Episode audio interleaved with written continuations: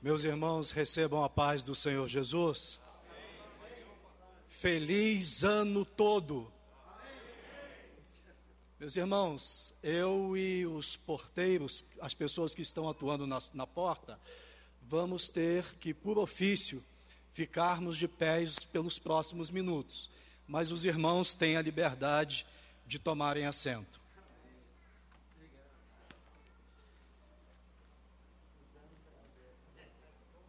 Sentados, eu quero vos convidar a abrirem três coisas. A primeira coisa que eu convido os irmãos a abrirem são os vossos corações. Abrindo os vossos corações, eu peço que vocês se despojem de todo e qualquer sentimento ou expectativa que nutrem pela minha pessoa porque a partir deste momento, ante esse microfone, nesse altar, não está o Gessé de Jesus, o filho de Cira. Não está o Gessé de Jesus, secretário-geral da Adebras. Não está o pastor Gessé. Quem está diante dos irmãos é um servo disposto, predisposto a ser hoje, única e exclusivamente, um instrumento do Espírito Santo para que é a palavra que ele já nos orientou chegue até vós, com o máximo de responsabilidade. Se os irmãos se predispuseram a abrir os corações, agora na sequência eu peço que vocês abram as suas mentes e tragam ela cativa, única e exclusivamente direcionada com toda a atenção para esta ministração. E, se possível, faça como os bereanos, examinando na palavra se as coisas são de fato assim. E digo mais, sigam a orientação que Paulo deu aos irmãos Tessalonicenses, capítulo 5, verso 21. Examine tudo e retende só. Se os irmãos se predispuseram a abrir os corações e abrir as vossas mentes, agora então, mesmo sentados, eu convido a abrir a palavra de Deus. No texto que dá base a essa campanha, Jeremias capítulo 33, e apenas o verso de número 3. Sei que os irmãos vão encontrar com facilidade, porque é o texto que nós temos lido todos os dias. Acredito que ele já deve estar marcadinho aí na sua Bíblia. E aí eu queria ler com os irmãos a uma só voz. Podem ler comigo? Clama a mim e eu e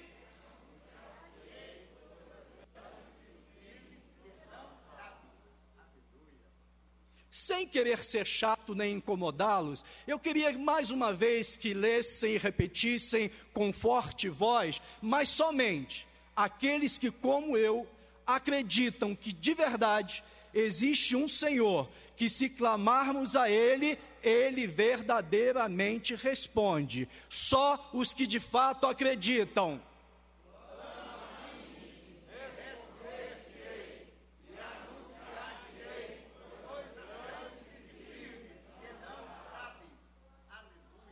Eu não estou sozinho nessa fé.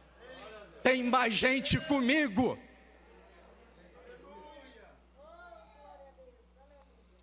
Esse chamamento a um clamor é feito pelo um senhor. E esse senhor apresenta suas credenciais no verso anterior, no verso 2, que diz assim: Assim diz Mas na maioria das, das versões feitas pela tradução de João Ferreira de Almeida que nós utilizamos, inclusive a que lemos hoje, diz assim, ó: Assim diz o Senhor, que faz isso, que forma isso. Mas faz o quê? Forma o quê? Se eu não tenho essa informação, se eu não sei o que, que ele forma, se eu não sei o que, que ele faz, eu não consigo linkar quem é de fato este Senhor.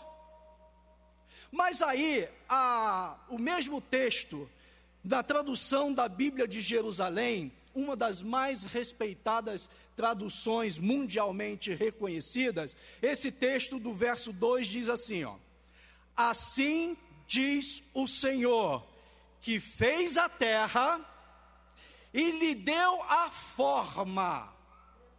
Agora sim, agora eu já sei qual é o Senhor que está me convidando a clamar.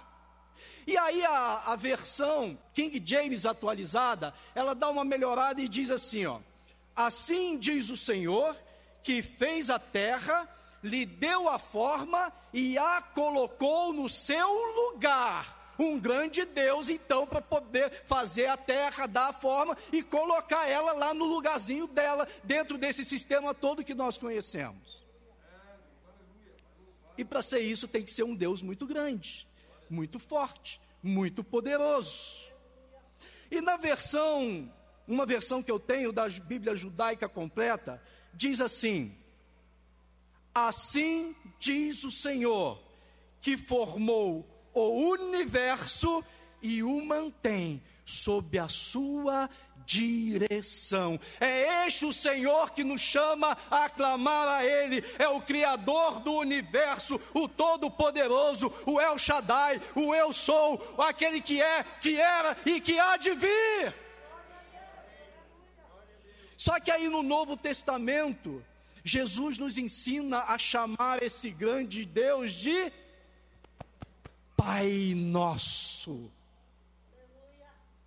E aí é esse Pai Nosso que nos conclama, que nos convida a clamar a Ele. E o que esse grande Deus, poderoso, Pai Nosso, está querendo quando Ele nos conclama a, a clamar a Ele, o que Ele está querendo é relacionamento. Diga relacionamento.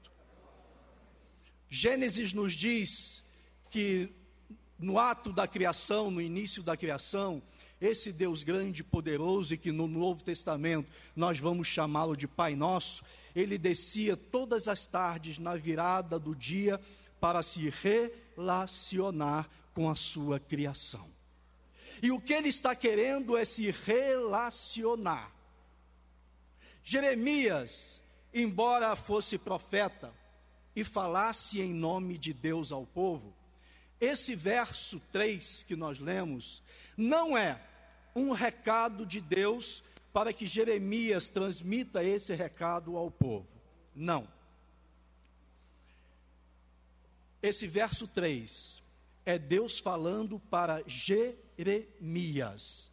É no particular, é no pessoal, é no individual. Tanto que ele diz assim: Jeremias, clama a mim e responder-te. Ei, é uma mesóclise aí esse T, na segunda pessoa do singular. Ele está dizendo, Jeremias, clama a mim. É você que tem que clamar a mim. E se você clamar a mim, eu vou responder para você. E respondendo para você, eu vou te anunciar coisas grandes e firmes que você não. O que Deus está dizendo aqui para Jeremias é: Jeremias, estreita o relacionamento comigo. E se tinha alguém nesse ponto da história precisando de um relacionamento, esse era Jeremias. Por conta das suas profecias, Jeremias estava profetizando contra a casa do rei, Jeremias estava profetizando contra o templo, Jeremias estava profetizando, dizendo que o país ia ser tomado, ia ser dominado por estrangeiros, e por conta dessas profecias, Jeremias estava sendo rejeitado e ameaçado pelos seus compatriotas. Capítulo 11 desse livro que nós estamos lendo, no verso 21, diz assim: ó, Portanto, assim diz o Senhor acerca dos homens de Anatote, Anatote era a cidade de Jeremias, cidade que ele morava, cidade que ele nasceu, cidade que ele estava. Aos homens de Anatote que procuram a tua vida, dizendo: Jeremias, Não profetizes em nome do Senhor, para que não morras. A população de Anatote está ameaçando Jeremias de morte. Ou tu cala a boca ou nós vamos te matar. Será que uma pessoa dessa, acuada na condição de Jeremias, precisa de alguém para se relacionar, para dividir esse peso, essa responsabilidade, esse medo até? Jeremias estava sem relacionamento com seus compatriotas e pior, a sua própria família, os seus familiares, romperam também por conta dessas profecias, os seus familiares romperam o relacionamento com Jeremias. Capítulo 12 desse livro, verso 6, diz assim: Pois até os teus irmãos e a casa de teu pai, eles mesmos se houveram aleivosamente contigo, eles mesmos clamam após ti em alta voz. Jeremias, não te fiz neles, viu? Ainda que ele te fale coisas boas isolado, sem relacionamento na cidade, sem amigos para conversar, sem relacionamento de amizade e sem relacionamento familiar. Jeremias está sozinho e sofrendo, precisando urgentemente de um relacionamento. Mas diz um, acho que é um ditado popular, que não há coisa ruim que não possa piorar. Jeremias que estava nessa situação, o verso 1 do capítulo 33 diz: E veio a palavra do Senhor a Jeremias segunda vez, estando ele encarcerado, preso. Será que é pouca desgraça? Sem se relacionar com a cidade, sem poder se relacionar com seus familiares e ainda preso, sozinho solitário, precisando de um relacionamento. E o Espírito Santo me diz que ele começa a conversar com pessoas aqui hoje que estão se sentindo isoladas, presas nos seus sentimentos, sem relacionamento, mas o Espírito Santo te diz hoje: clama a mim, e eu te responderei, e vou te anunciar coisas grandes e firmes que você não sabe. Mas esse clama a mim, nós estamos no ano do clamor e escolhemos esse verso porque ele vai, vai muito né, ao encontro e traduz muito bem o, o, o tema da campanha. Mas em algumas versões, inclusive em uma que foi da NAA, que a irmã leu aqui, no, no, no, colocou no início, esse clama a mim vem traduzido como chama por mim. Em outras versões dizem, diz, invoca-me. Na NVT, que é a nova versão é, transformadora da editora Mundo Cristão, o texto diz assim: ó, pergunte-me e eu te contarei coisas maravilhosas. Clama, chama, invoca, peça, fala, mas conversa com Ele, que Ele quer estreitar um relacionamento conosco. E não há relacionamento sem diálogo. E o relacionamento é questão de intimidade, que já foi falado aqui hoje. E um relacionamento humano para com Deus, que nos leva a uma intimidade com Deus, ele começa e é feito através da oração. Mas não é aquelas orações, irmãos, comuns, aquelas orações com hora marcada, no automático que nós costumamos fazer. Tipo aquela que é quando a gente acorda, a gente ora, antes das refeições a gente vai lá e a gente ora, até mesmo quando entra na igreja, dobra o ora. Mas se alguém dois minutos depois perguntar o que, que a gente orou, a gente nem lembra, porque ali é só, acho que um automático muitas vezes, aquela oração é, que na verdade é uma ladainha, é, está no automático. Isso não é relacionamento com Deus, isso é religiosidade. É por isso que Jesus, quando nos ensina a orar, ele diz: olha, não façam como os gentios que acham que por muito ficarem repetindo a mesma coisa eles vão ouvir. Não, Jesus nos ensina a orar de uma outra forma, Ele nos ensina a nos relacionarmos, a falar, a conversar com Deus. O irmão Tomires já falou aqui, mas como está dentro do contexto, eu vou utilizar. Certa ocasião, perguntaram a D.L. Moody, um, um evangelista e escritor norte-americano, que viveu no século XIX, nos anos de 1800 e alguma coisa como nós chamamos erroneamente, mas um grande homem de Deus. E o seu interlocutor, admirado que o acompanhava, perguntou: Doutor Mude, quanto tempo o senhor ora? Ao que Mude responde: ah, As minhas orações levam cerca de 10 minutos. O interlocutor, admirado, diz: Como pode isso? Como um homem usado por Deus como o senhor só ora 10 minutos? ao que mude completa então o raciocínio diz: é, de fato, as minhas orações levam cerca de 10 minutos, mas eu não me lembro de ter ficado 10 minutos sem orar.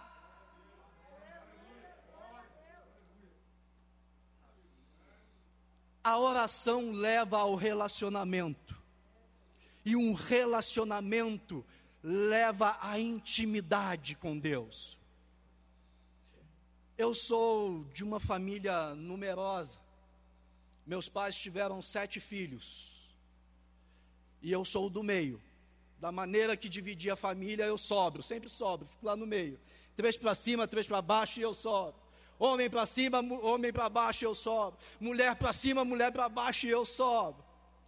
E aí eu percebi na minha adolescência que o meu pai tinha um relacionamento diferenciado com meu irmão mais velho, o Geazi. E eles conversavam muito. E o relacionamento era muito de muita intimidade. E eu me questionava aquilo. E eu desejava muito, irmãos, mas muito mesmo, até aquele relacionamento com meu pai. Um relacionamento de intimidade igual o meu irmão mais velho tinha e ficava imaginando, não, mas isso deve ser porque é o mais velho, deve ser mais próximo. Mas se for essa a verdade, eu não vou ter vez. Porque imagina, se meu pai for tratando de um por um, até chegar na minha vez, meu... até que um dia eu ouvi o meu pai conversando com um amigo, um colega de trabalho. E eu atentei para aquela conversa dos dois. E o meu pai, na conversa, revelou o segredo do relacionamento mais íntimo dele com o meu irmão mais velho. Eu já sou orelhudo por natureza, mas naquele momento minhas orelhas ficaram com 12 metros cada uma para ouvir os detalhes. Eu queria saber daquele segredo, por que, que o meu pai tinha um relacionamento mais íntimo com meu irmão. E aí meu pai disse para o colega de trabalho dele, sabe, fulano? Todas as vezes que eu chego em casa do trabalho, o meu filho mais velho me procura para conversarmos.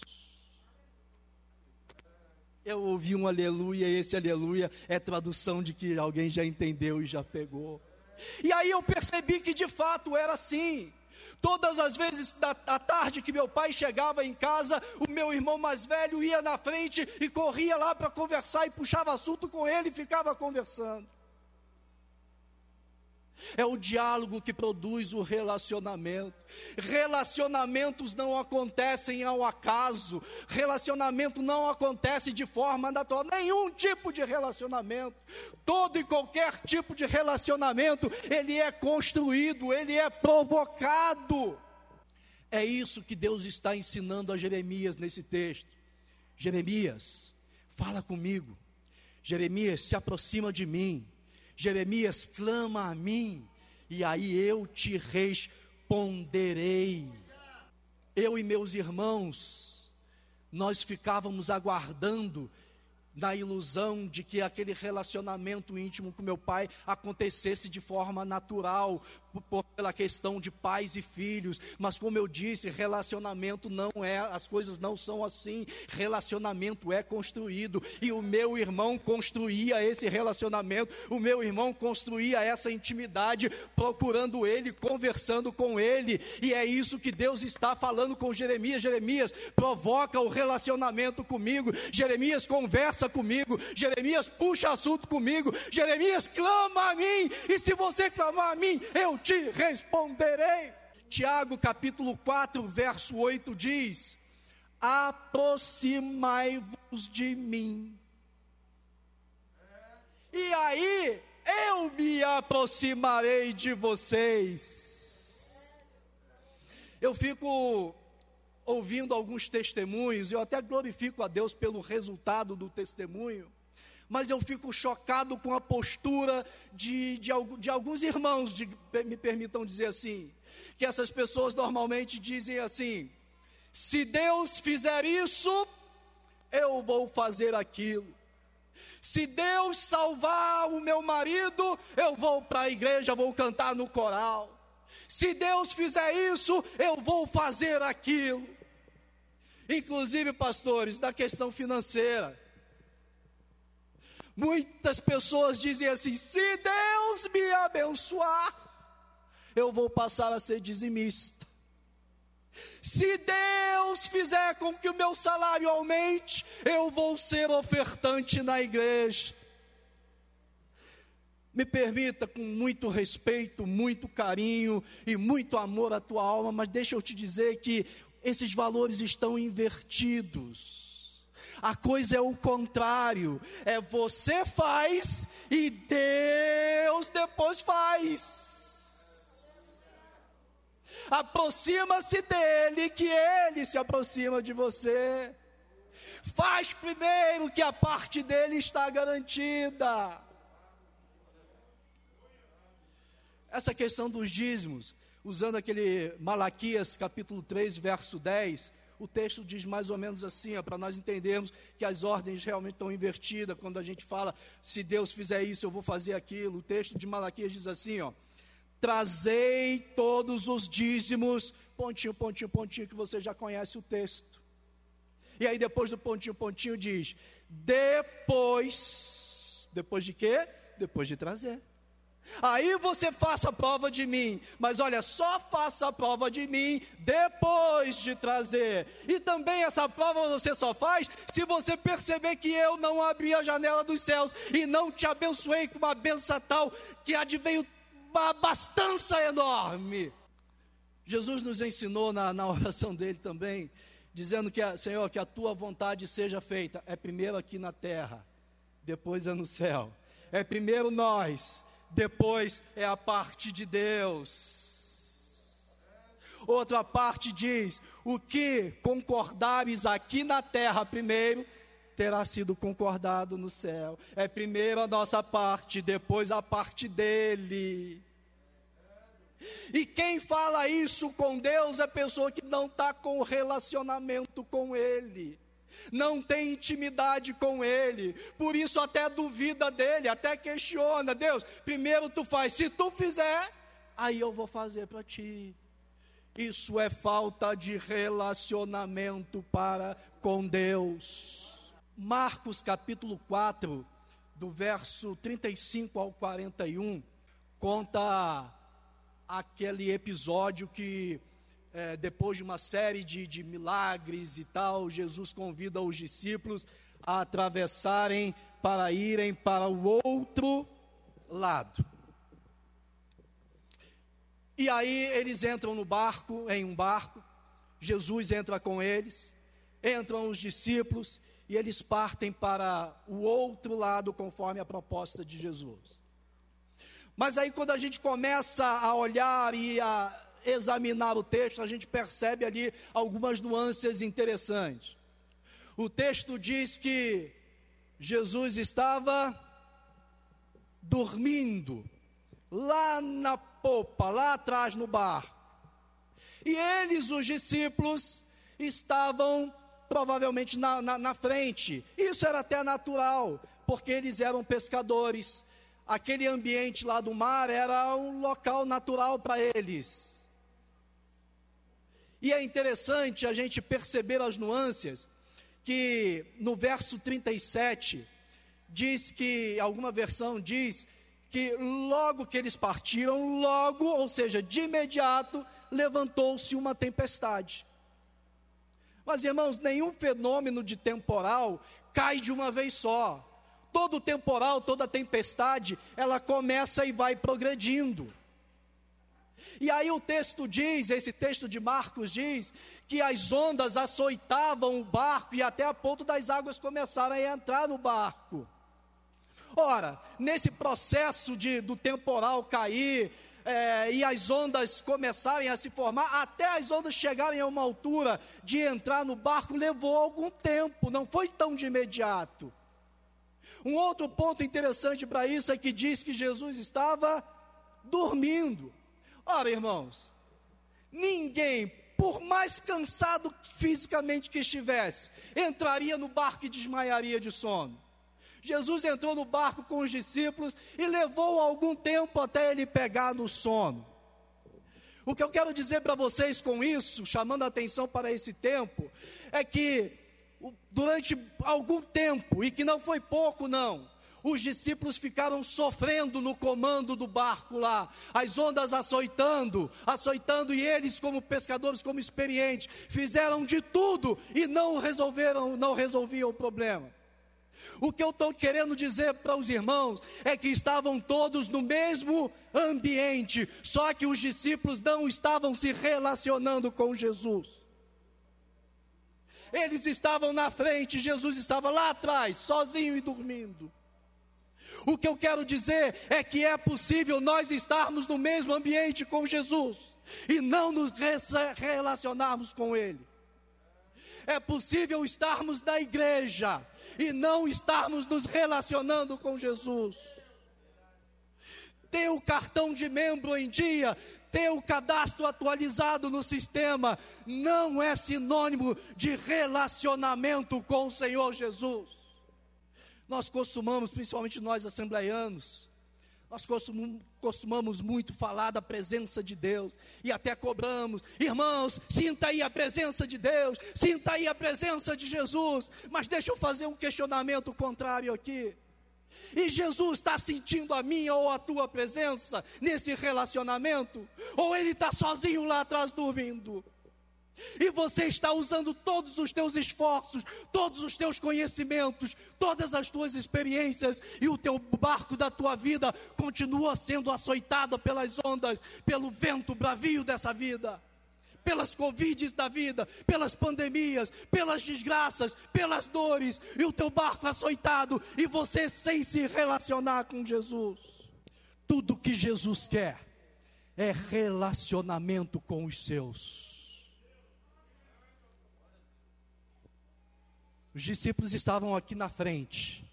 Quem está à frente, a gente sabe que a, a condução do barco normalmente é na frente. Eles estando à frente do barco, significa dizer que eles estavam no comando. E enquanto eles estavam no comando, Jesus fica de fora. Jesus só entra quando a gente larga a mão do comando e entrega o comando a Ele. Quando a gente busca relacionamento com Ele até o momento que os discípulos, pescadores, experientes, conheciam aquelas águas, conheciam de embarcação, viram que eles precisavam de se relacionar com Jesus e lembravam que Jesus estava no mesmo ambiente que eles. E o que eles fizeram é tudo que Jesus espera de alguns de nós, que dê um passo atrás, saia do comando entrega o comando a ele. Vá lá atrás, lá atrás aonde ele está, ainda que pareça que ele está dormindo, e clama a ele, chama a ele. E aí quando os discípulos chamaram a ele, quando os discípulos clamaram e gritaram para ele por socorro, ele acordou, a Bíblia diz, e disse: "Vento, eles estão se relacionando comigo agora. Cala a boca, vento. O mar, Agora eles buscaram um relacionamento comigo. Te aquieta, Mar, que tudo que eles precisavam era de relacionamento. Eu preciso te dizer uma verdade. Pode parecer estranha, mas é uma verdade. O Senhor não age nas nossas vidas pelo que nós passamos, pelo que nós sofremos, pelo que está nos acometendo ou acontecendo, e Ele não age nas nossas vidas pelo que somos ou pelo que fazemos. Não. Se tem uma coisa que não cola para com Deus, é vitimismo. Por vezes nós até questionamos, mas será que Deus não está vendo o que está acontecendo comigo? Olha, a minha, a minha vida está uma desgraça e Deus não está vendo isso. A minha família está se perdendo e Jesus não está vendo isso. Enquanto os discípulos estavam no comando, sem se relacionar com o Senhor, as ondas açoitavam, os discípulos sofriam, os discípulos estavam desesperados, os discípulos estavam com medo porque iam morrer afogados, sim, Senhor.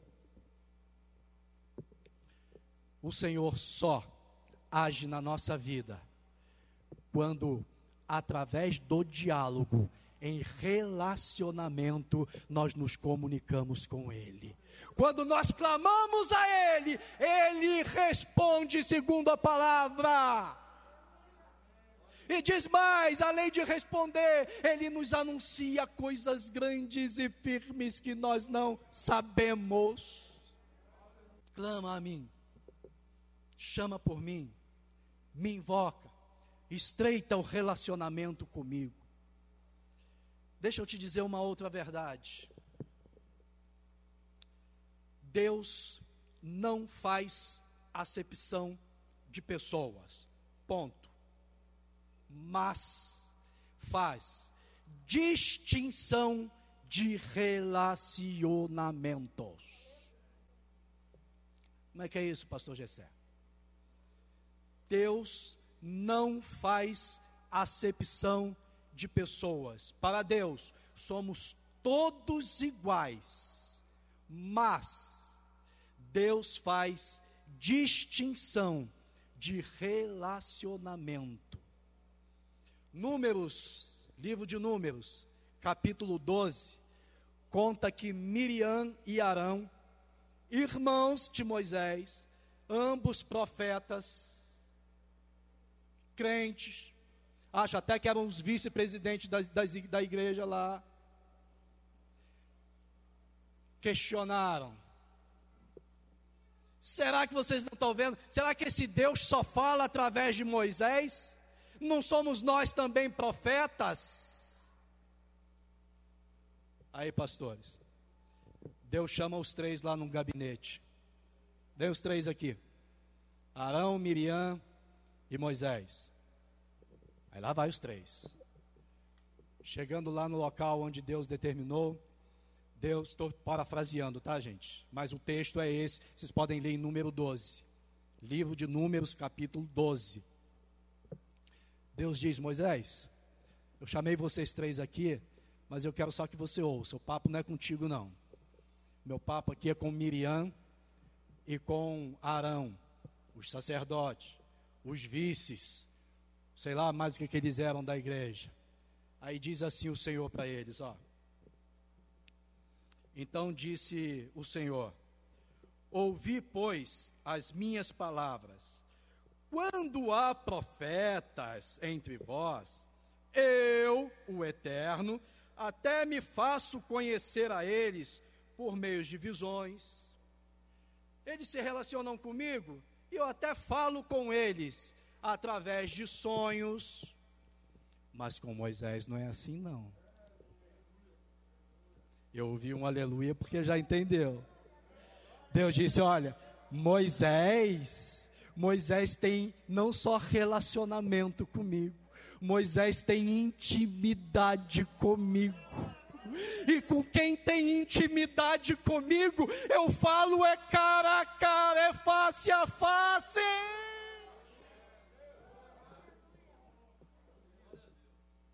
Estreita o relacionamento com o Senhor, busca intimidade com o Senhor, e ao invés dele ficar te revelando por sonhos, por visão, ele vai falar contigo face a face e vai te anunciar coisas grandes e firmes.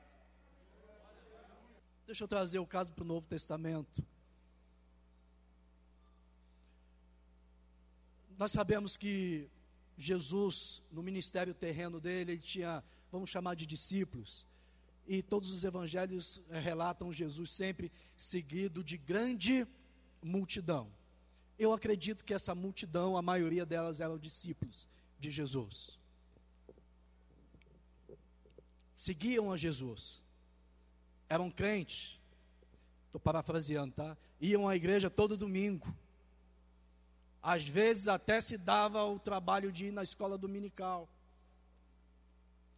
Mas aí, Ato dos Apóstolos inicia dizendo que essa multidão toda se resumiu naquele momento a cerca de 120.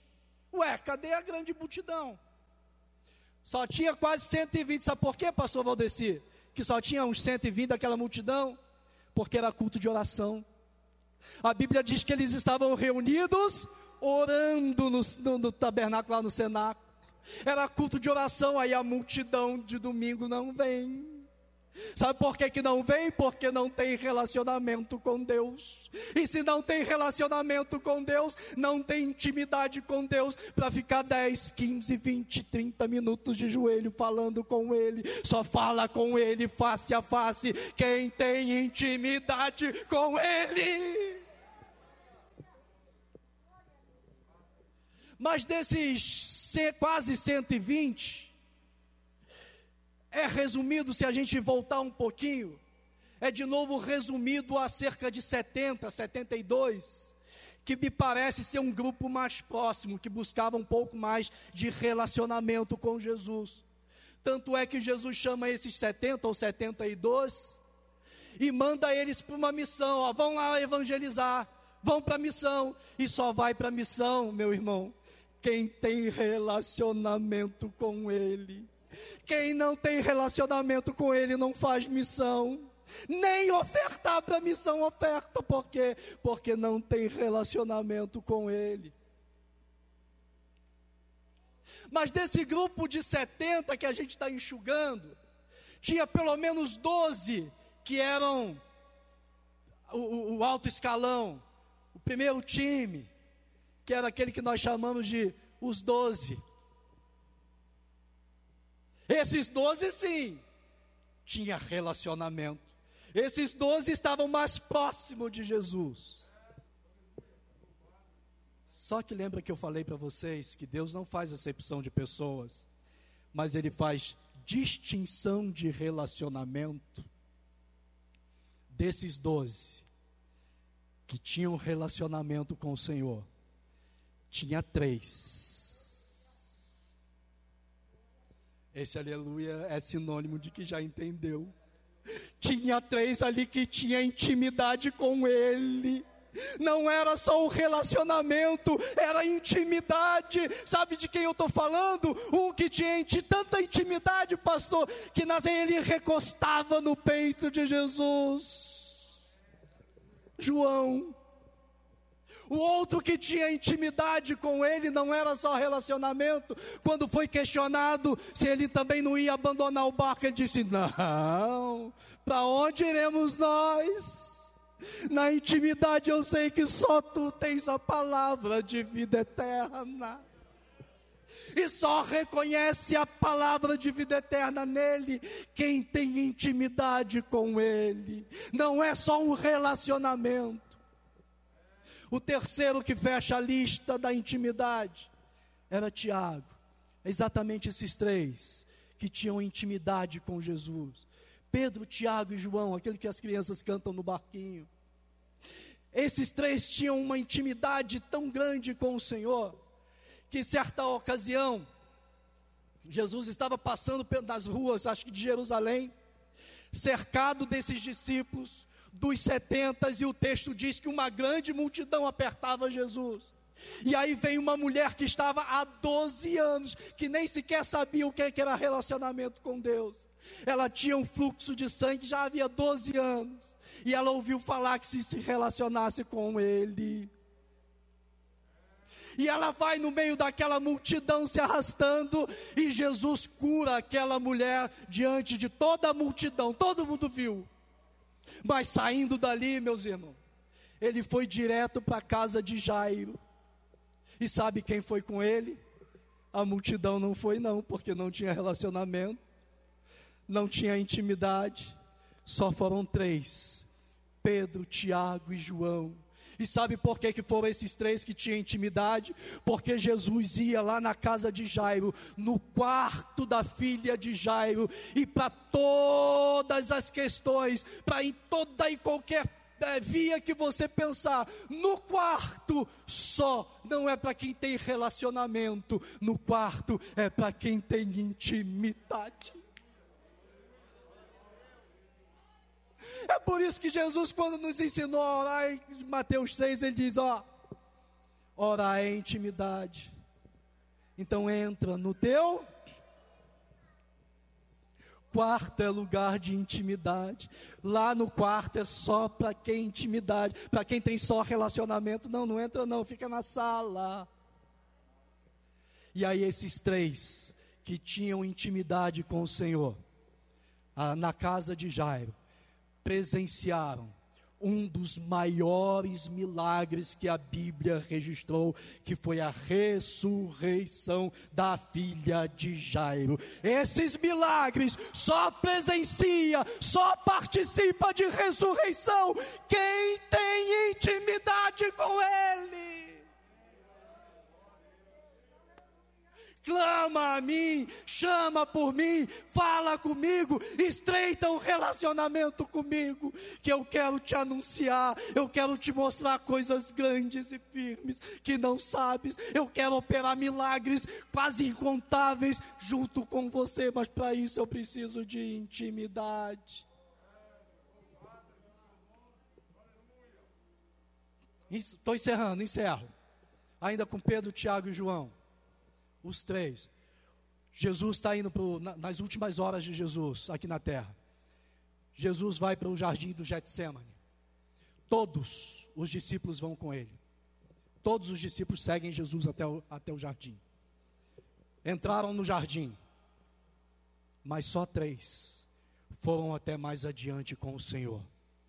Só três: Pedro, Tiago e João foram até lá mais longe, aonde Jesus se ajoelhou, no momento de maior intimidade de Jesus com o Pai, quando Jesus fala com o Pai: Pai, se for possível, passa de mim esse cálice.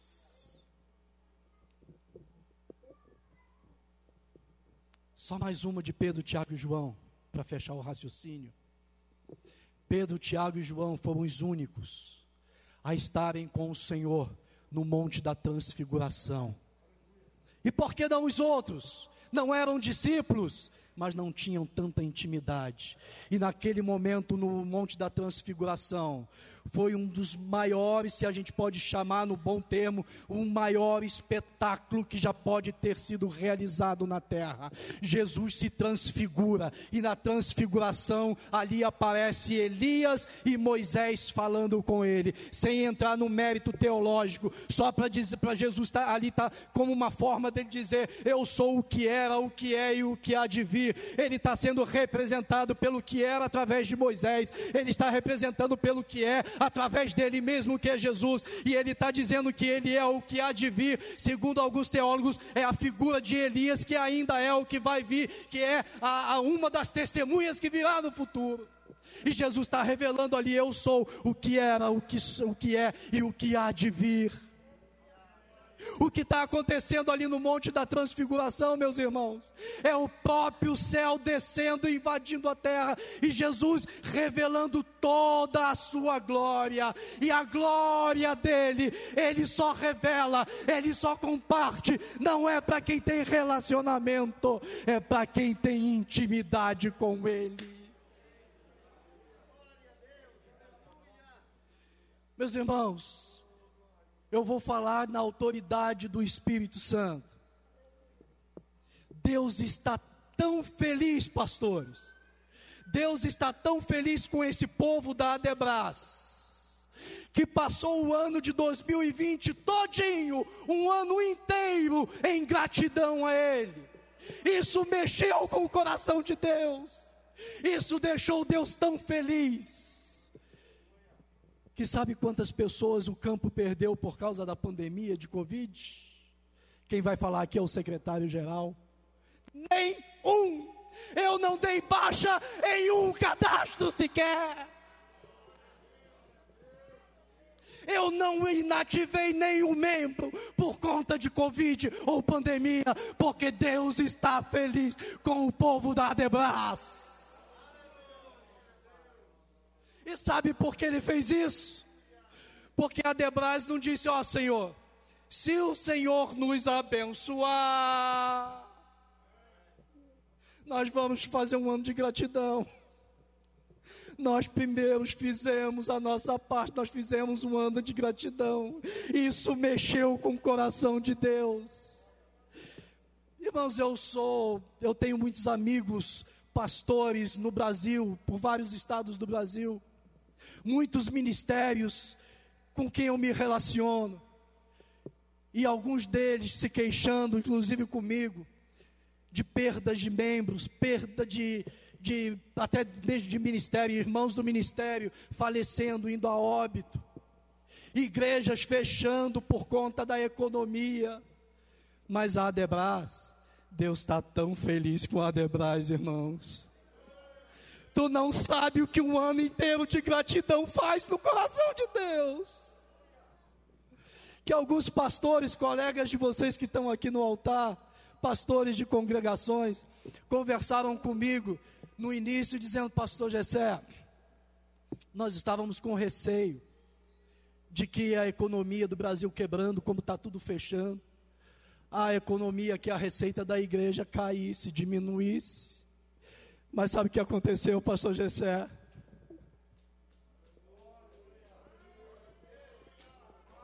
Deus está feliz.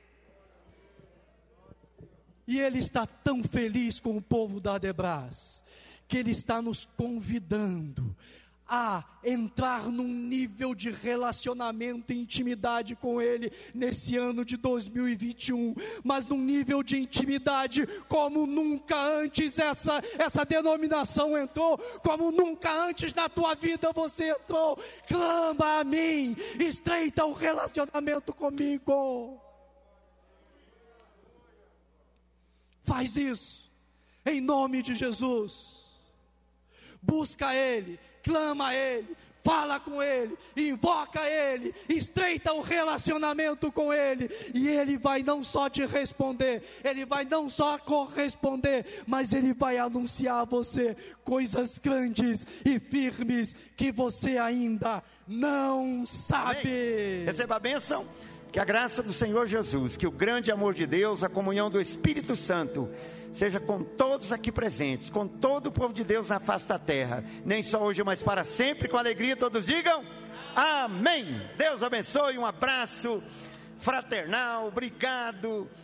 É, leve tudo que você recebeu de Deus para a sua vida nessa, nessa noite, para o ano de 2021.